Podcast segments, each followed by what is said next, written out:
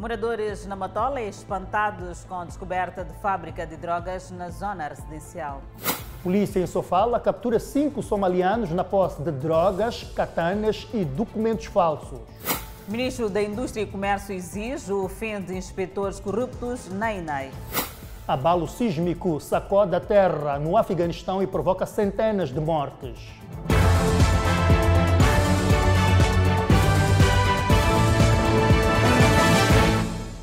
Olá, boa noite, bem-vindos ao Fala Moçambique. Estamos em direto e em simultâneo com a Rádio Miramar e com as plataformas digitais.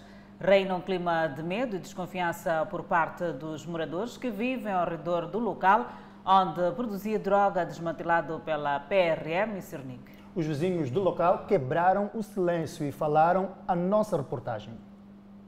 Após a operação feita pela polícia e o Serviço Nacional de Investigação Criminal no bairro de Inflen A, tem estado em alerta nos últimos dias. Nesta residência, a polícia desmantelou uma fábrica de produção de droga camuflada como oficina e depósito de farinha de milho. No bairro, são poucas as pessoas que querem falar do assunto. O que a vizinhança não esperava é que por detrás daquela residência estaria instalada uma fabriqueta de drogas. Daquele local movimento que se podia a, a perceber era que é casa de pessoas preservadas, porque tu não passas dali e vês o portão aberto.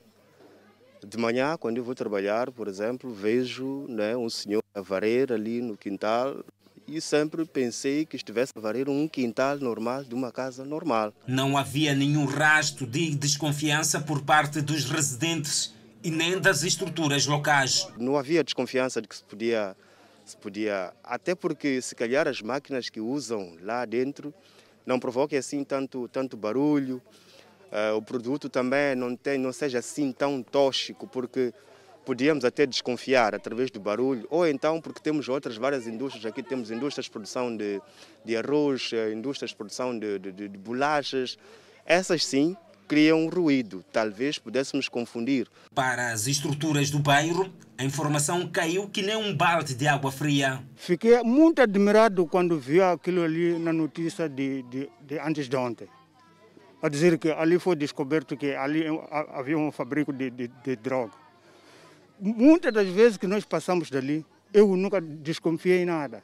Aquela avenida 20, é, é, é, é a cor do saco que sai da Coca-Cola para a Patrícia. Não sabíamos que ali pode haver uma, uma coisa dessa. Estamos a admirar por ver aquilo ali acontecer hoje. Segundo o senhor Simão, no bairro é recorrente ouvir queixas frequentes sobre jovens que consomem drogas. Sempre reclamamos porque estamos a ver jovens a fumarem o que mas aquilo, mas de onde é que eles compram eh, essas drogas? Epá, eu posso dizer, não, não sei nada, não sabemos de nada. Ainda reina um clima de medo por parte de alguns moradores aqui no bairro de Inflen A. O que pede mesmo os moradores é que a polícia e o Serviço de Investigação Criminal continue a apertar o cerco contra este tipo de quadrilhas. O que nós queremos pedir é que a polícia aperte o cerco, é, se possível até evacuarem o produto que ali existe, se é que ainda não evacuaram, porque epá, um pequeno lapso pode fazer com que aquele produto se espalhe aqui na, na, na, epá, na zona ou na rua. E as crianças, conforme vês, está cheio de crianças aqui, podem apanhar pensando que, que, que se calhar é um rebuçado. Na operação, a equipe conjunta composta pela PRM e o Cernic apreendeu mais de uma tonelada de mandrax. O ministro da Indústria e Comércio diz que a existência de inspetores corruptos pode propiciar o abandono de investidores no país. Silvio Moreno instou o INAI, a INAI, melhor dizendo, a instituir mecanismos internos para a prevenção e combate à corrupção. Inspetores corruptos na Inspeção Nacional das Atividades Econômicas. O caso mais recente envolve um inspetor sênior flagrado com 250 mil meticais, resultando de cobranças ilícitas. Para acabar com práticas que mancham o nome da instituição, o ministro da Indústria e Comércio reuniu-se esta quarta-feira com delegados provinciais. Para todos eles há um, há, uma, há um processo, um procedimento criminal que está em curso e também um processo administrativo uh, interno. Portanto, os delegados são obrigados a trabalhar dentro do sistema da lei e são proibidos de se envolver a descorrupção, porque a função principal do INAI é fazer a fiscalização e essa fiscalização tem que ser feita dentro do sistema da lei. Até o momento, dois inspetores foram afastados, incluindo o diretor de operações de pesquisa e inteligência econômica. Silvino Moreno diz que a prática afugenta investidores. A existência de fiscais, de inspetores corruptos, afugenta investidores, provoca o abandono de investidores no país e, por conseguinte, dificulta o crescimento da economia nacional. Encorajamos a todos a combater a corrupção e reiteramos aqui e agora que seremos implacáveis a atos de corrupção. O ministro da Indústria e Comércio também referiu-se à comercialização de produtos contrafeitos ou pirateados que podem defraudar a expectativa do consumidor e também do agente econômico. Há uh, focos de, de, de, corrupção quase em todas as províncias. Portanto, temos relatos de agentes econômicos de pedidos de suborno, temos relatos de aplicação de, de multas fora daquilo que está uh, indicado uh, e estes são esses, são esses atos que nós queremos regular a partir deste, deste seminário de hoje. O recado chegou à INAI, que acredita que os casos despoletados mostram esforço para o combate à corrupção. Significa que estamos a trabalhar, significa que está a haver colaboração do agente econômico quando ele denuncia atos de corrupção, quando a sociedade civil tem coragem também de denunciar atos de corrupção, significa que há uma colaboração e aí poderemos eh, combater ou minimizar eh, esta situação. O evento serviu também para a tomada de posse de novos delegados da INAI de Maputo, província e Gaza. A atividade de fiscalização tem um grande desafio mesmo e relativamente aos casos da corrupção, eh, ouvimos de Sua Excelência o Ministro da Indústria e Comércio as recomendações dadas, portanto, eh, a, a, orientação é acabar mesmo com a corrupção. Delegados de Maputo, província e Gaza também instados a evitar práticas corruptas. Impacto dos corruptos na INAI é o assunto para analisar ainda neste jornal. Por hora, seguimos com mais. É verdade, Adelaide. Depois da reportagem da Miramar, que denunciava o suposto abandono do chamado Jardim do Pulmão da Malhangalém na cidade de Maputo, hoje local tem nova imagem. Jardim Largo da Fé, popularmente conhecido por Pulmão da Malhangalém, na cidade de Maputo, agora com nova imagem. Foi preciso a intervenção da TV Miramar para que esse espaço, ou seja, o Jardim do Pulmão da Malhangalene, na cidade de Maputo, beneficiasse de uma ação de limpeza do Conselho Municipal da cidade de Maputo. O espaço era caracterizado por capim alto, cheiro nauseabundo e lixo, incluindo um espaço que já tinha se transformado em abrigo para os moradores de rua. Mesmo eu agradeço até a própria Miramar porque acho que sem vocês, normalmente, nada disso terá sido ser feito, né? Ah, estávamos andando mal, parece que não temos nosso país de Estado. Mas com essa forma aqui, já sabemos que nosso país já está a levantar. Muito bem. Está a fazer força de Moçambique, unidade. Muito bem. E vocês estão felizes? Gostamos muito, assim. Lixo removido, capim cortado, mas falta reabilitação do espaço e a retirada dos moradores de rua que tomaram de assalto o local. Senhor Arthur Matavel vive no bairro da Macangalém há vários anos. É dos mais antigos gestores do jardim. Afirma que abandonou a gestão porque lhe foi informado que outra pessoa ganhou o concurso para gerir o espaço. Então, quem fazia a manutenção de limpeza daqui sou eu, com o mercado, com o mercado e o círculo apoiar e a pedir apoio. Mas só que no mês antepassado, quando fui pedir ao circo, assim como o mercado, já, já alguém ganhou o concurso. O Conselho Municipal. Fui lá no Conselho Municipal que já alguém ganhou. Só que essa pessoa nunca aparece vir fazer limpeza. Quem fazia a manutenção sou eu. Matavel denuncia igualmente que algumas pessoas usam o espaço como depósito de lixo e congratula o trabalho da TV Miramar. Mata, mata mesmo, até podia germinar, podia aparecer cobras. Porque o capim, através da lagartixa, torna-se cobras. E os empregados domésticos também têm, têm um hábito de vida de estar lixo, como aqui era mata. Então você vê já de ninho de lixos. As crianças já não tinham aquele é, vontade de brincar, porque tinha cheiro buzabundo. Já lá vão bons anos que era um verdadeiro pulmão. Parte da beleza da cidade de Maputo e que a manutenção do jardim teria sido confiada ao proprietário do quiosque que estava no local entre 2017 a 2019 no âmbito da requalificação dos espaços verdes da capital do país. Seguimos com mais notas. Dois indivíduos estão a contas com o Cernic, indiciados no roubo de viaturas nas províncias de Maputo e Gaza. Na posse dos indiciados foram, foi apreendida uma viatura do tipo caminhonete e diversos instrumentos usados nas suas incursões criminosas. Chave inglesa, de roda, estrela e outras chaves são alguns dos instrumentos contundentes que eram usados para lograr os seus intentos. Os dois jovens foram encontrados com esta caminhoneta roubada, segundo o Serviço Nacional de Investigação Criminal. São jovens que, segundo o Cernic, já eram procurados pelas autoridades e que já tinham um cadastro sujo na região sul do país no que diz respeito ao roubo de viaturas. O Cernic diz não ter dúvidas que os indiciados fazem parte da quadrilha que tem vindo a se dedicar ao roubo de carros nas residências e nas ruas da cidade e província de Maputo e Gaza. Os supostos ladrões refutam a acusação que pesa sobre eles.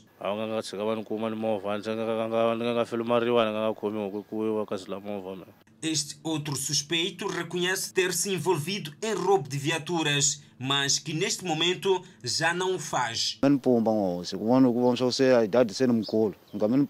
São estes os instrumentos que, segundo o Serviço Nacional de Investigação Criminal, eram usados por estes dois indivíduos para furtarem viaturas em algumas regiões da zona sul do país. Mas não só esses instrumentos, este conteúdo neste frasco era usado para envenenar alguns cães em algumas residências. Mas efetivamente do trabalho realizado chegou-se à conclusão, eles assumiram perante nós que eh, aquele eh, produto que ali se encontra eh, é, um, é, um, é um produto que é usado para envenenar cães, entrando em residências onde há, há, há cães, né, e que eles pretendam furtar a, a referida viatura. Estão vendo cães na, na, casa, criam um mecanismo de, de, de, de administrar essa substância aos cães, os cães morem certamente e eles já poderão se desventurar. O Cernic diz estar a trabalhar para neutralizar os outros integrantes do grupo.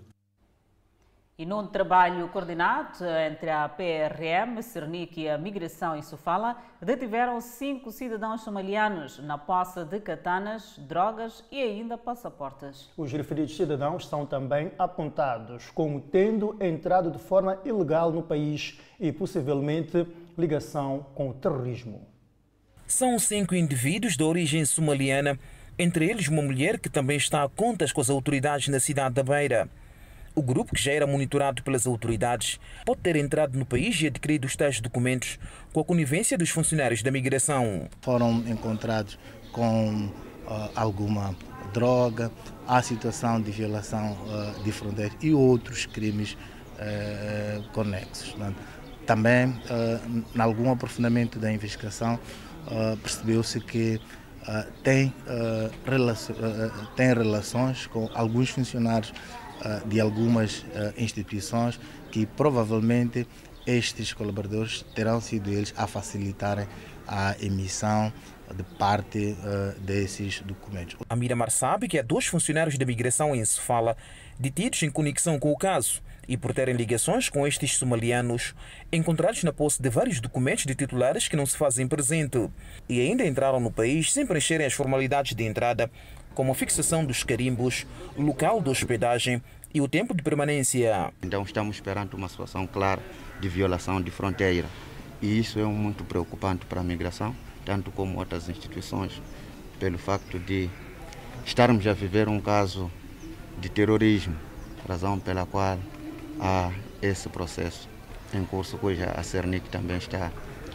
a fazer o seu trabalho. O Cernic em Sofala avança que os cinco indivíduos foram detidos numa residência na zona da Ponta G, onde dedicavam-se à prática de vários crimes, entre eles o tráfico de drogas e imigração ilegal no tocante a transporte de pessoas de proveniência duvidosa. Informação a nosso poder dá conta de que eh, o IMED, que é o, o, o cabecilha neste caso, tem recrutado cidadãos de nacionalidade queniana e somalis para engrossar a insurgência na, na província nortenha de Cabo Delgado. É, é por isso que, é, como podem ver, tem algumas katanas. Quanto a nós, essas katanas podem ser aquelas que são usadas para o que todos nós temos testemunhado de captação de, de cidadãos nacionais. A detenção dos cinco cidadãos somalianos foi mediante um mandado de captura emitido pelo Tribunal Judicial de Sofala, que respondera positivamente ao pedido formulado pelo Serviço Nacional de Investigação Criminal. Três mulheres perderam a vida na província de Cabo Delgado. Tanto o assassinato das mulheres ocorreu nos distritos de Moedumbe, Mecufe e Macomia. O crescimento de casos de assassinato ao nível da província de Cabo Delgado está a colocar em alerta máximo as autoridades policiais, que prometem intensificar ações tendentes a punir os praticantes e prevenir novos fenômenos. Três pessoas perderam vida ao longo da semana passada ao nível da província de Cabo Delgado, vítimas de agressão física. A polícia está preocupada com o recrudescimento de casos de homicídio. No distrito de Mecufi, o caso de feminicídio foi alegadamente originado por desentendimento de um casal. Relatos indicam que há anos que a referida relação já não conhecia momentos de amor e paz, compromissos assumidos quando os dois decidiram contrair matrimônio. As crianças de manhã foram notar que tinha sim na residência o movimento do pai, mas o movimento da mãe não se fazia sentir.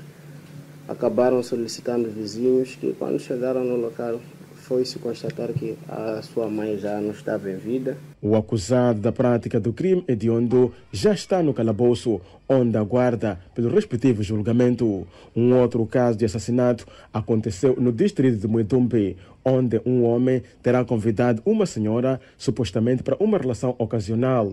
Não se sabe o que terá originado a confusão que resultou na introdução de varões nos órgãos genitais da vítima de 47 anos de idade agrediu fisicamente esta vítima com recurso a um instrumento contundente, primeiro é, do tipo katana, e creio eu, sentindo-se que a, a, vítima já estava imobilizada, este optou por pegar um instrumento, um varão de construção, é, acabou introduzindo esse, esse, esse varão nos órgãos genitais desta, desta senhora. É um crime macabro este que no local acabou perdendo a vida. No rol de casos criminais registrados pela polícia ao longo da semana finda consta o caso de um agente da PRM que abandonou a missão pela qual jurou a bandeira para juntar-se a um grupo de assaltantes à mão armada no distrito de Balama. Ele não merece ser um polícia, merece uma sanção mesmo muito adequada e a expulsão fora da polícia. Como ele começou a fazer esses crimes, então nós aqui como uma pessoa, vamos fazer como? Então, para outra pessoa ter medo, eu mesmo lhe pegar aquele polícia, lhe dar um coisa, né? Yeah. Ele torna ele vai ser educado na cabeça. Para este colega, para além do processo uh, uh, crime, decorre simultaneamente um processo disciplinar que possivelmente irá culminar com o afastamento deste eh, indivíduo das fileiras policiais pelo fato de nós não nos identificarmos com indivíduos com esta conduta no seio da corporação. Foi reposta a ponte destruída pelo ciclone Idai no distrito de Gondola, província de Manica. Quem depende da ponte para fazer o comércio não esconde a satisfação. Em março de 2019, a ponte sobre o rio Mussato foi destruída pelo ciclone Idai, deixando o bairro Maziqueira isolado com outros bairros da vila municipal de Gondola. E quando a ponte desabou, a idilidade mobilizou fundos junto de alguns parceiros e foi reposta a ponte. Esta ponte representa mais-valia com a reconstrução desta ponte de raiz. Gondola jamais será como antes, é a ponte da unidade que vai facilitar a conexão a circulação e transitabilidade de pessoas e bens. Passaram três anos que a ligação entre os bairros Maziqueira e Josina Machel ficou interrompida por conta do desabamento desta ponte que foi destruída pelo ciclone Idai. E os moradores enfrentavam dificuldades para poderem atravessar para outra margem. Alguns usavam vias alternativas e a distância ficava longa. E com a implantação desta ponte, os mesmos dizem estarem aliviados. O antes estava mal, estava estragado, mas do menos agora está muito seguro. Com a inauguração da infraestrutura construída de raiz, o sofrimento de mais de 500 pessoas que dependiam da ponte para escoar seus produtos para outros cantos do distrito e província fica para o passado. A ponte já está bem organizada, porque do princípio ah, a ponte não estava a se passar bem. Tempo chuvoso, por exemplo, esse tempo de mata, ciclone, ciclone, sofreu muito essa ponte e nós desconseguíamos como passar aqui, nem moto, nem carro, nem passava procuravam de outra maneira para nos passarem. Só que desde o momento, já, da forma que está assim, já estamos satisfeitos. A Idilidade de Gondola projeta inaugurar outras pontes destruídas pelo ciclone Idai. As infraestruturas estão ao cargo do Conselho Autárquico da Vila Municipal e parceiros, cujo orçamento está avaliado em cerca de 5 milhões de meticais. Muro de proteção costeira de Vilanculo está a desabar e há uma necessidade de intervenção urgente para a sua reposição. O mesmo acontece com a Avenida da Marginal. É nestas condições em que se encontra o muro de proteção costeira na praia de Vilanculo. Aqui, boa parte das barreiras já desabaram e, com a pressão das águas, há tendência de engolir a via. As árvores que se encontram ao longo da orla também estão a desabar. Igualmente, a Avenida da Marginal clama por reabilitação. Os utentes mostram-se agastados com o cenário e pedem rápida intervenção das autoridades. Ah, está totalmente muito degradado e nós não podemos, nós podemos ver que o nosso município ainda não consegue verificar essa situação, porque são coisas que já passam há muitos anos e é a única via que podia é, dignificar a nossa cidade de Vilanculos quase consegue todo mundo ver que é a via turística. Então, o nosso desenvolvimento só depende dessas áreas de, turísticas. Mas para lá no fundo também está assim? Está totalmente igualzinho como o senhor consegue observar. É melhor reabilitar porque nos fins do ano a gente comemora nessa praia e a avenida é essa, mais móvel. A idilidade de Vilanculo diz que sabe do problema relacionado com a danificação desta que é a principal via a marginal, mas neste momento está ainda em busca de dinheiro para financiamento das obras. O edil William Tuzini disse há dias que os trabalhos para a requalificação desta avenida estão orçados em 20 milhões de dólares. A Avenida da Marginal de Vilanculo tem uma extensão de 2,5 quilômetros. Ainda sobre a requalificação, retoma as obras da Avenida Marginal na cidade de Quelimane depois de abandono. A Idealidade investiu perto de 4 milhões de meticais para esta fase. Já há meses que os munícipes reclamavam do estado que se encontrava a Avenida Marginal em Quelimane, na província da Zambésia, depois de ser alocado a um empreiteiro que abandonou as obras sem justificar o município. O lugar onde era para lazer, agora nós encontramos que é um lugar onde já não mais chama atenção como antes, porque a Avenida Marginal antes era um, era um lugar onde quando você dizia que estava lá era uma boa impressão, mas agora não. Este cidadão fala dos riscos iminentes nesta avenida.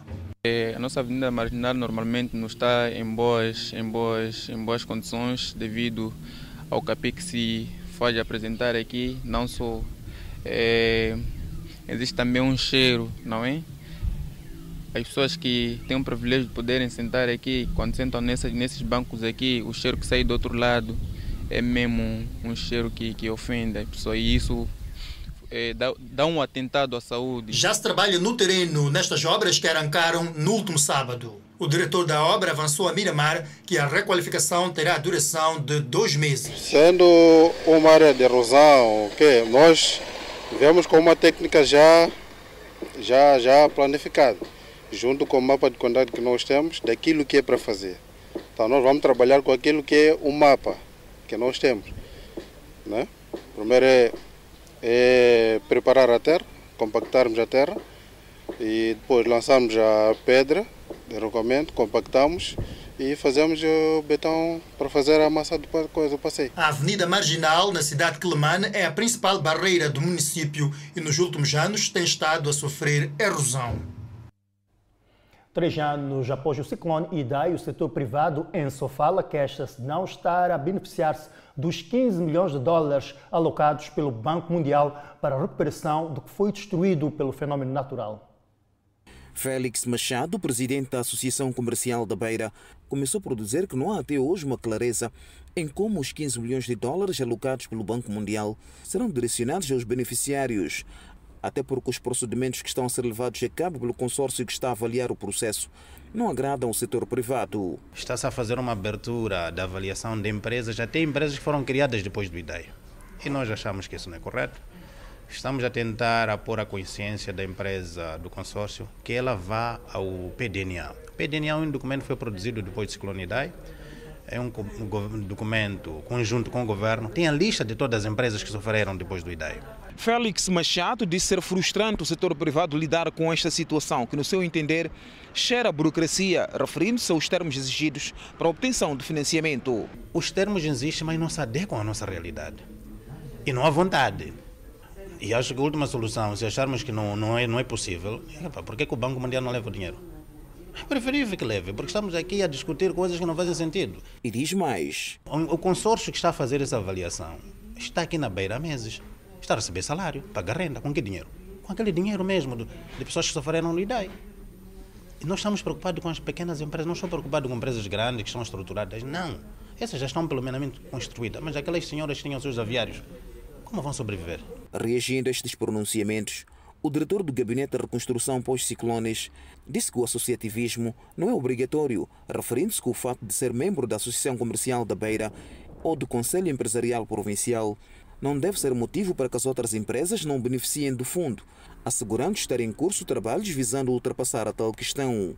Para já, pelos critérios aprovados, este de, de estar na lista do PDNA não faz parte, mas perante a manifestação do, do, setor privado, no sentido de ver se podemos aplicar esta lista, estamos a discutir com o Banco Mundial, ainda estive a discutir com, com o TTL do, do projeto do, do Banco Mundial, para ver de que forma é que podemos reavaliar este critério. Se chegarmos ao consenso com o Banco Mundial de que pode-se avançar nesse sentido, iremos informar e iremos aplicar o, aplicar o critério. O diretor da GREPOC fez saber que o processo está a caminhar para um estágio em que serão conhecidos os primeiros apurados do primeiro grupo piloto dos 14, que poderá ocorrer na primeira quinzena de julho. Para Luís Mondlane, é objetivo da GREPOC garantir a transparência no processo. Mais de mil pessoas morreram após terremoto registrado no Afeganistão nesta quarta-feira. De acordo com autoridades locais, outras 600 pessoas ficaram feridas. O Serviço Geológico dos Estados Unidos da América informou que o tremor ocorreu a 10 quilômetros de profundidade, a 1 hora e 30 minutos da madrugada, a 44 quilômetros da cidade de Koska, perto da fronteira com o Paquistão, e atingiu a magnitude 5.9.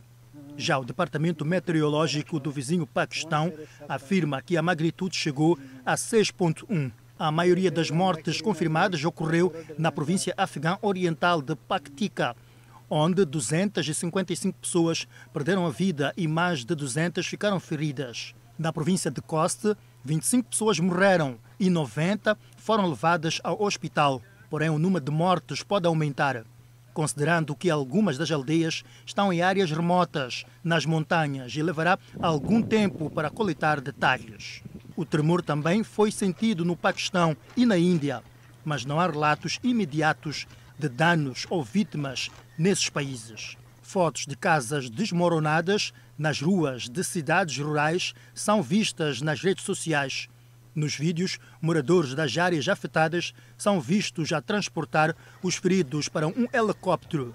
Os terremotos foram sentidos em várias províncias da região e também na capital, Cabul, localizada a cerca de 200 quilômetros ao norte do epicentro do terremoto. O Afeganistão sofre frequentemente com terremotos. Essas catástrofes podem ser especialmente devastadoras devido à fraca resistência das casas rurais afegãs. E logo a seguir, análise sobre o impacto dos inspetores corruptos no ambiente de negócios. O Banalto para acompanhar daqui a pouco, logo após o intervalo. Não sai daí até já.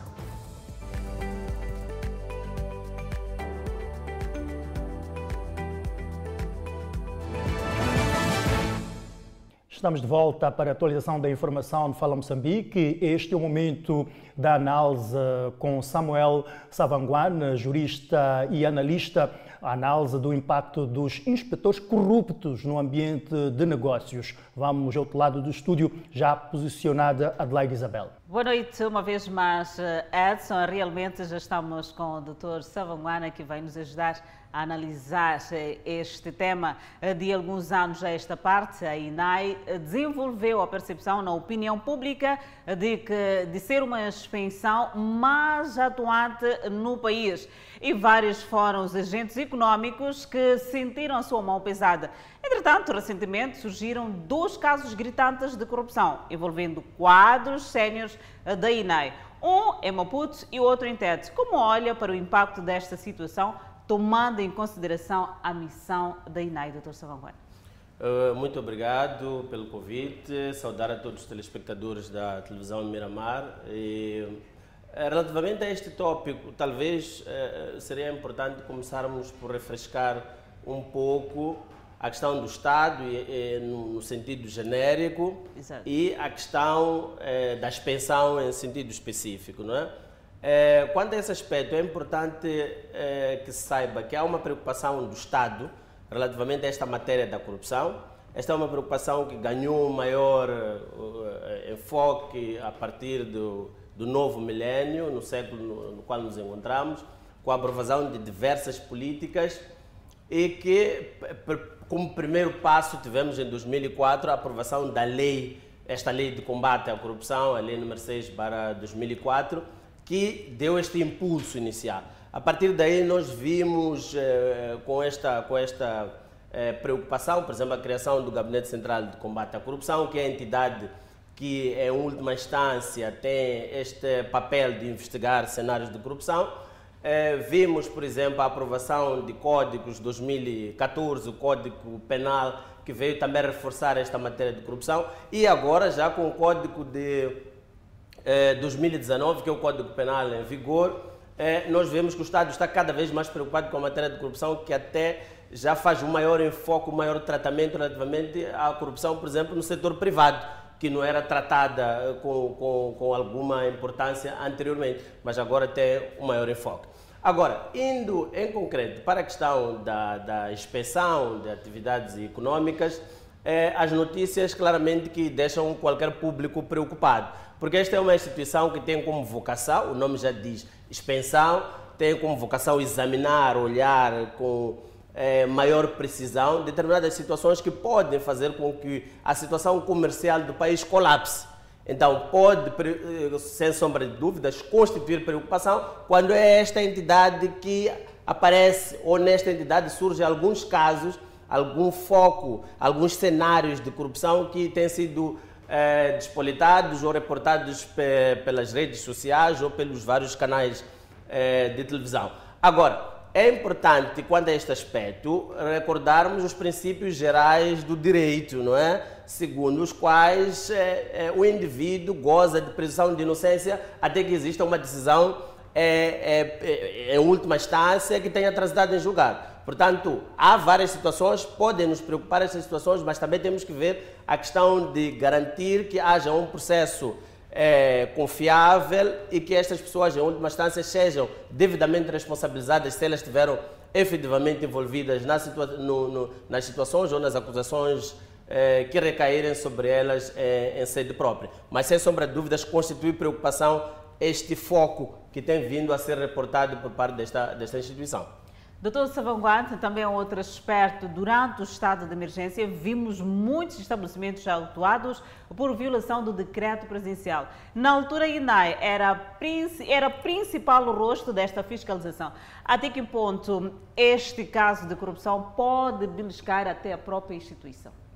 É, sem sombra de dúvidas que se este acompanhamento que vem sendo feito é deixar de forma clara que isto é uma situação generalizada, eu digo de forma clara, por conta da existência de sentenças condenatórias que tenham transitado em julgado.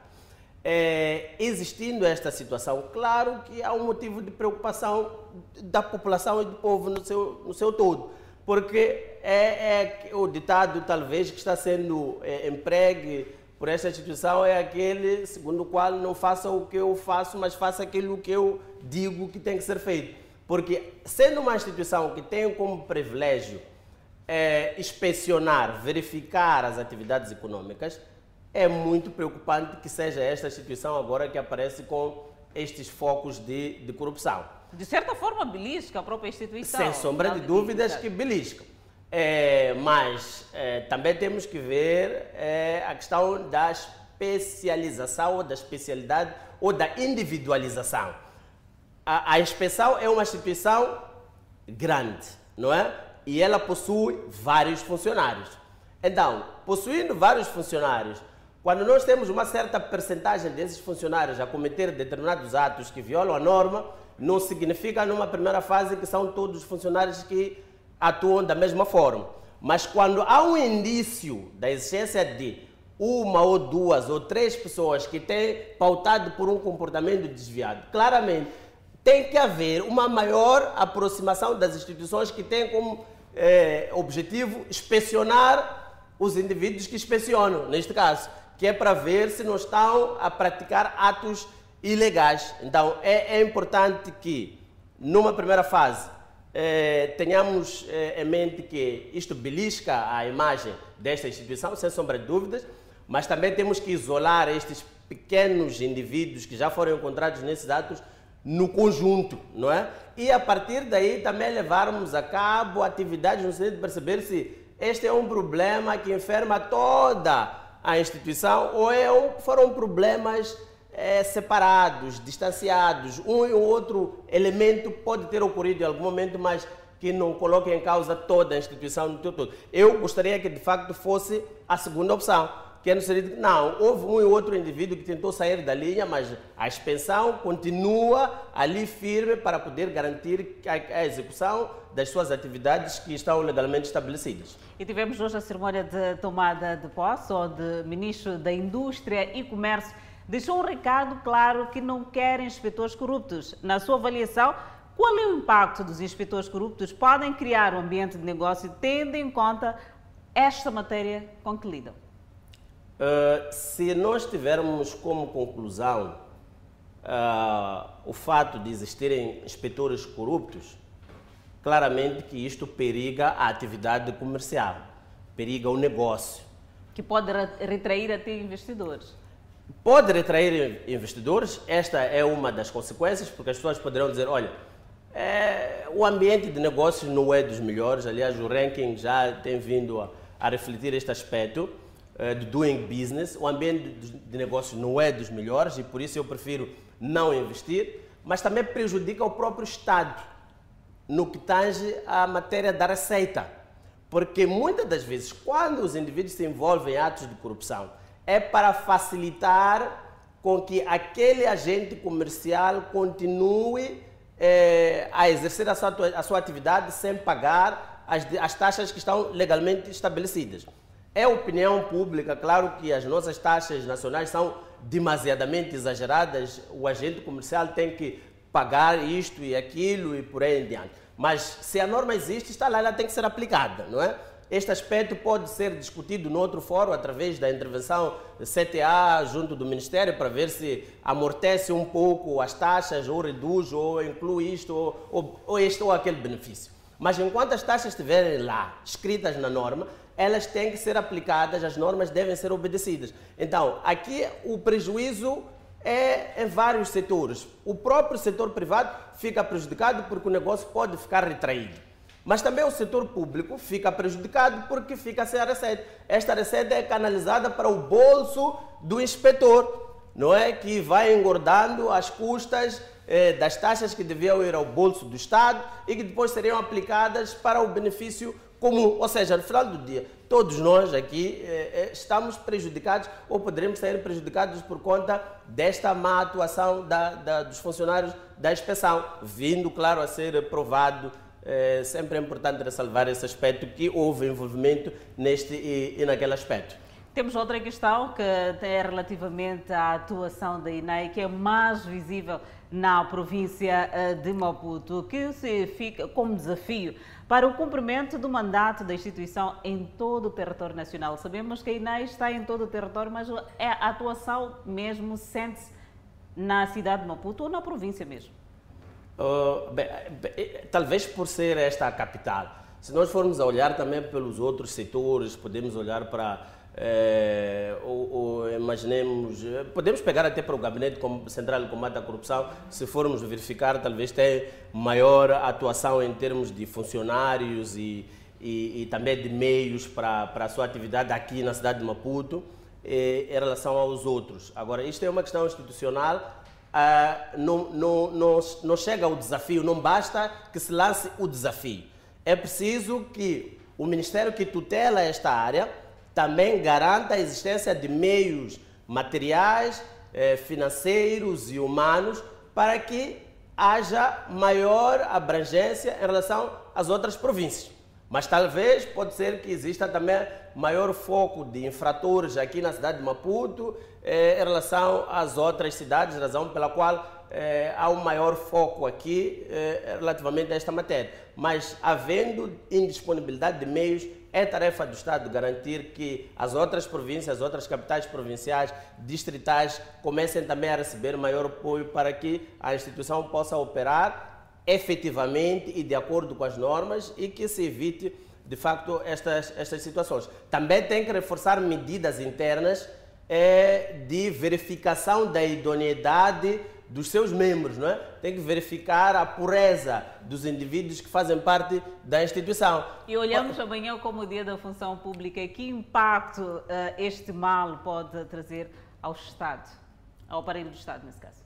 Em termos genéricos, há prejuízos financeiros, tal como, tal como dizíamos, há prejuízo institucional, porque nós estamos inseridos num ambiente em que todos os inspetores tendem a atuar de forma é, contrária à norma, claro que é, a maçã que está ao lado, que não estava anteriormente é, estragada, tenderá também a entrar por essa mesma senda. Então, sem sombra de dúvidas que tendo em atenção a questão da função pública, é importante que se reafirme esta necessidade de combater essas práticas de tal modo que elas não se espalhem pelos outros setores, também por causa da mobilidade, não é? Um funcionário pode estar hoje nesta instituição e quando sai com essas práticas para outra, vai carregando e vai afetando todo, todo o ambiente. Então é importante, sem sombra de dúvidas, que se olhe para este, este aspecto.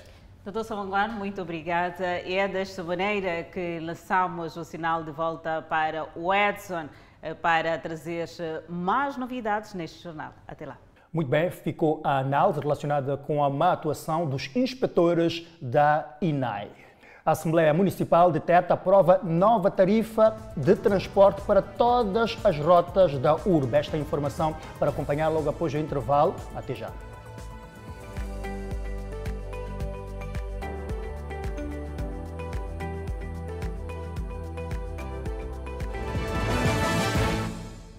De volta estamos para a atualização da informação. O Conselho Constitucional declara inconstitucional a lei que determina a extensão do prazo da prisão preventiva de 34 dias para 3 anos. O terrorismo em Cabo Delgado, para além de estar a semear medo, incerteza e destruição de infraestruturas e provocar deslocados, há, por outro lado, algumas pessoas que vão sendo neutralizadas para responderem em justiça do seu possível envolvimento nestes atos criminais.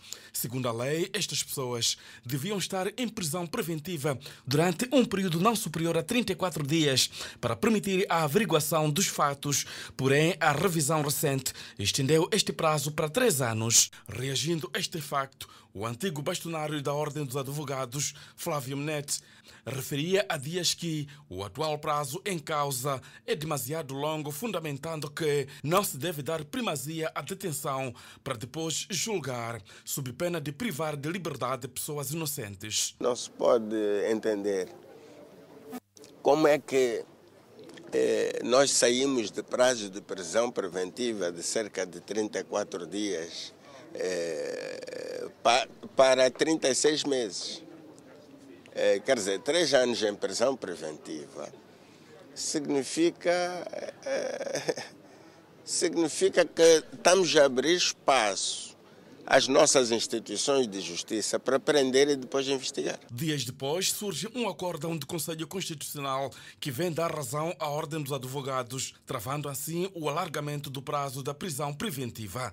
Trata-se do Acórdão 3-CC-2022 de 17 de junho dos juízes conselheiros do Conselho Constitucional sobre a fiscalização sucessiva abstrata da constitucionalidade e da legalidade que descreve várias alegações apresentadas na altura pelo bastonário da Ordem dos Advogados de Moçambique, Casimiro Duarte, devido à detenção de cidadãos que são, ao abrigo da nova lei, proibidos de liberdade enquanto decorrem as investigações sobre o seu suposto envolvimento em crimes, ou seja, os detidos deverão permanecer em prisão preventiva durante 36 meses, ao correspondente a três anos, até que se prove o contrário, que pode conduzi-los à prisão efetiva ou à liberdade. Prosseguindo nas alegações que ditaram a decisão, o documento apresentado pela Ordem dos Advogados de Moçambique condenava a legitimidade dada ao CERNIC, uma unidade administrativa para a limitação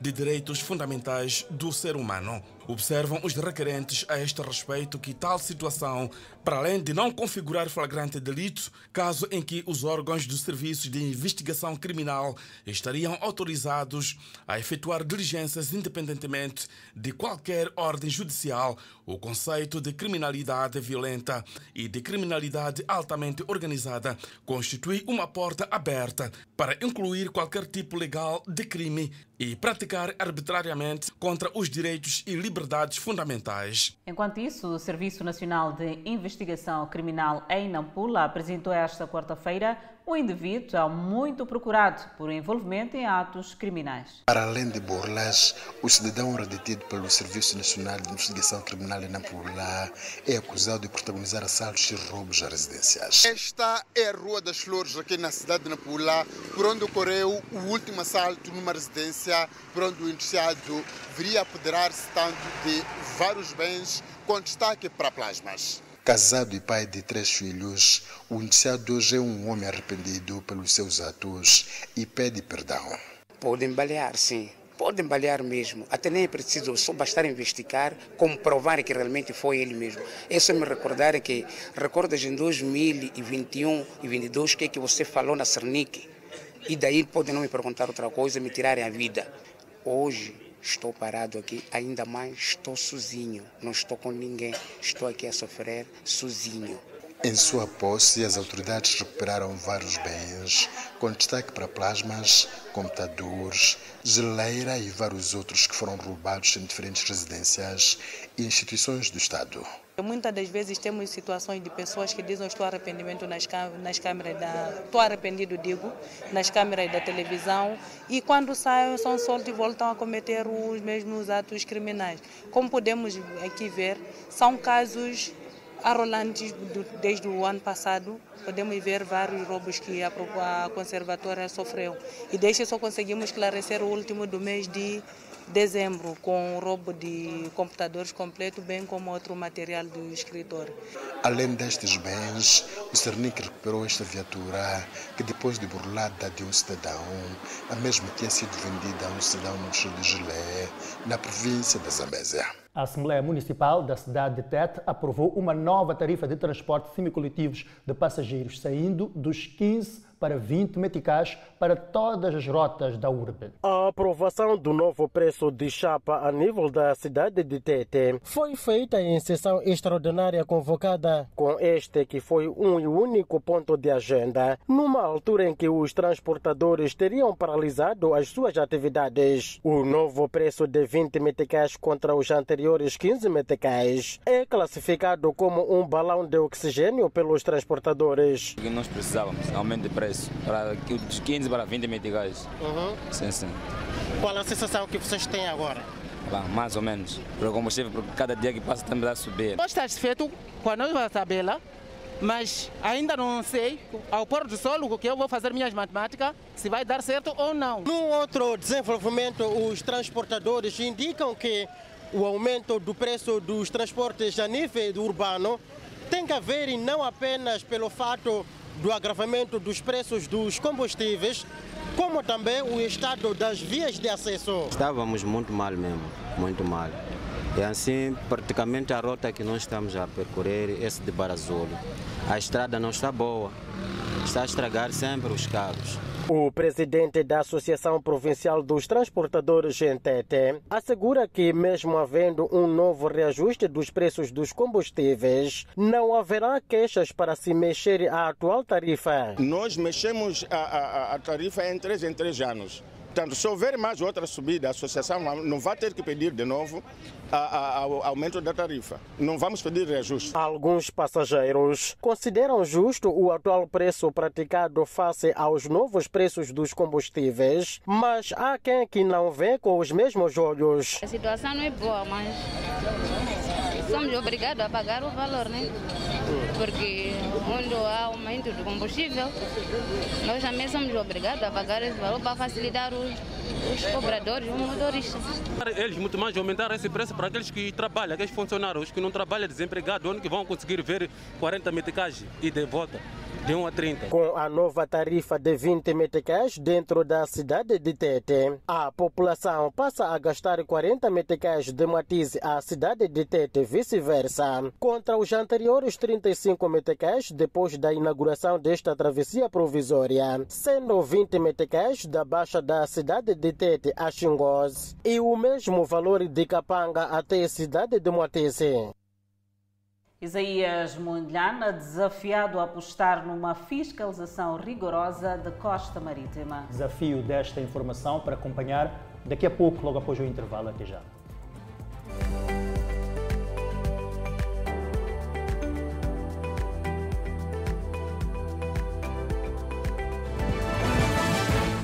De volta ao Fala Moçambique, perto de 200 casos de conflitos laborais deram entrada no primeiro trimestre deste ano no Centro de Mediação e Conflito Laborais na província de Nampula. E dos casos registrados, perto de 100 estavam ligados às empresas de segurança privada. Maus tratos, salários desajustados, excesso de cargas horárias e despedimentos sem justa causa são parte dos motivos que levaram cerca de 80 empresas do ramo de segurança privada ao Centro de Mediação de Conflitos na província de Nampula. Grosso dos casos que deu entrada foi possível alcançar-se acordos, não é? Tivemos soluções pacíficas e tivemos acordo. Um número de perto de 10 processos tivemos impasses, mas o grosso dos processos deu, deu em acordos. Na verdade, preocupa-nos porque uh, do universo de 173 processos, 83 são específicos do ramo de segurança privada e isto, como instituição que lida com os conflitos a nível da província, preocupa-nos bastante. O governo, desde que tem estado a trabalhar para a melhoria das condições de trabalho a nível das empresas de segurança privada e a redução dos conflitos laborais.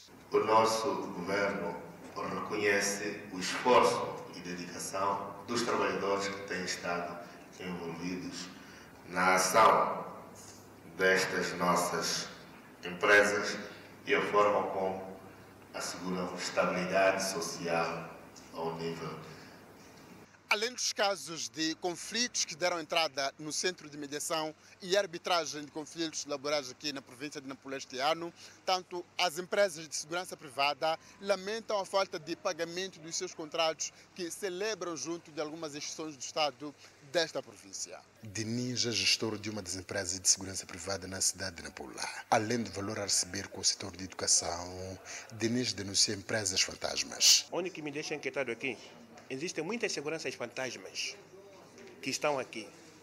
Será que o comando provincial não saber? Que estão a pagar salário aos trabalhadores 3 mil, 2 mil.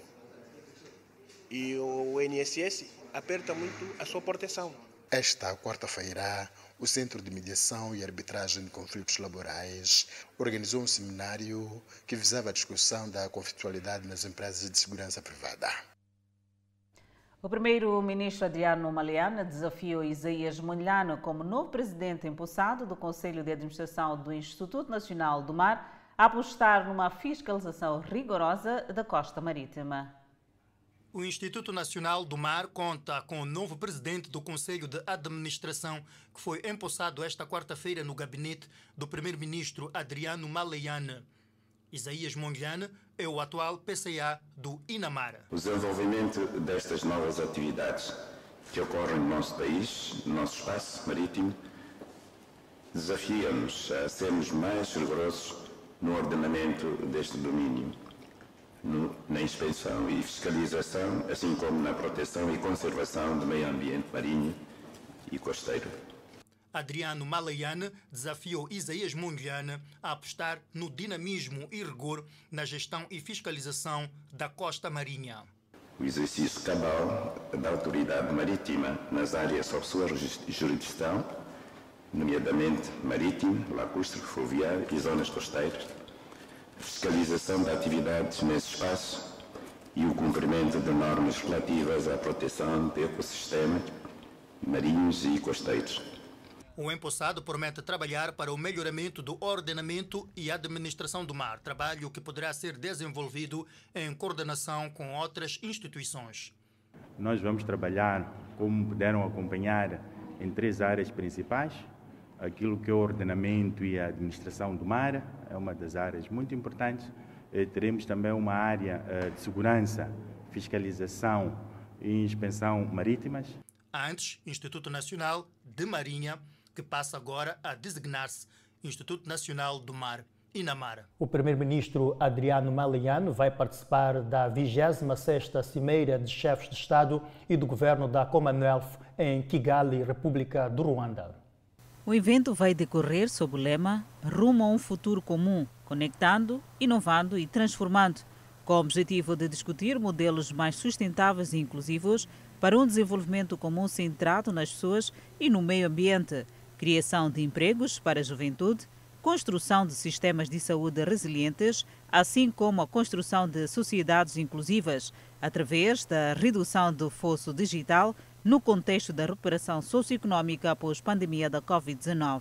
Adriano Malian far-se acompanhar por uma delegação que integra o vice-ministro dos Negócios Estrangeiros e Cooperação, Manuel José Gonçalves, alta comissária de Moçambique no Reino Unido da Grã-Bretanha e Irlanda do Norte e representante permanente junto à Commonwealth, alto comissário da República de Moçambique no Ruanda, quadros do gabinete do primeiro-ministro e dos ministérios dos Negócios Estrangeiros e Cooperação, da Terra e Meio Ambiente e da Ciência, Ensino Superior e Tecnologia.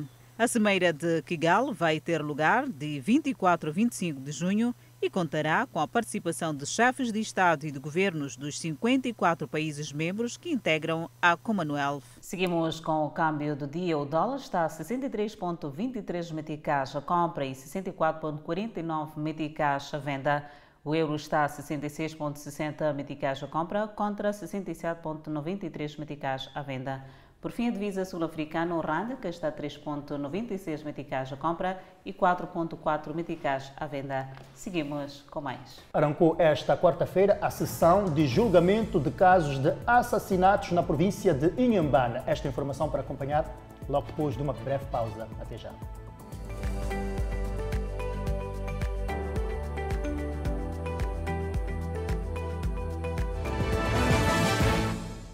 De volta ao Fala Moçambique, iniciou esta quarta-feira a sessão de julgamento dos casos de homicídio na província de Inhambane. Um dos arguídos assassinou a sua vizinha em Murumbenda. Este jovem tem 23 anos de idade e está a contas com a justiça desde fevereiro do ano em curso, acusado de ter assassinado uma idosa de 82 anos de idade, sob alegações de que a finada praticava a feitiçaria. Foi por meio de um machado que o arguido teria desferido três golpes na cabeça da idosa, sua vizinha, e que acabou perdendo a vida. O julgamento deste caso iniciou esta quarta-feira, na segunda secção do Tribunal Judicial da província de Inhambane. O arguido e a vítima não tinham nenhuma relação de familiaridade, a vítima vivia sozinha. Num dia dos factos, o arguido teria se dirigido à casa da vítima e lá a vítima foi quem abriu a porta e, na sequência, ambos tiveram uma discussão, porque ele, o arguído, teria tirado cocos na machamba da vítima, sem a devida autorização. A acusação do Ministério Público refere que a vítima, antes de ser assassinada, teria sido violada sexualmente, ato perpetrado por este arguído. O arguído, depois de agredir a vítima, subtraiu os seus bens, nomeadamente 4 quilos de sabão em pó, um juvete, um casaco e um par de chinelos. Na posse dos bens ora subtraído, o arguido foi oferecer à família da sua namorada. Dias depois, o mesmo dirigiu-se a um moinho, fugindo-se à responsabilidade pelos factos. Na sessão de julgamento dirigida pelo juiz David Foloco, o arguido admitiu ter assassinado a idosa, mas negou ter violado e roubado os bens. Ele disse ainda que o instrumento usado foi uma katana e não um machado, como foi arrolado pelo Ministério Público. O que é que ela discutiu contigo a ponto de você recorrer a uma katana para tirar a vida dela. Portanto, não lhe matou porque ela impediu ou perguntou onde é que tirou o coco. Matou porque fazia adoecer sua, o seu filho, não sei sua filha.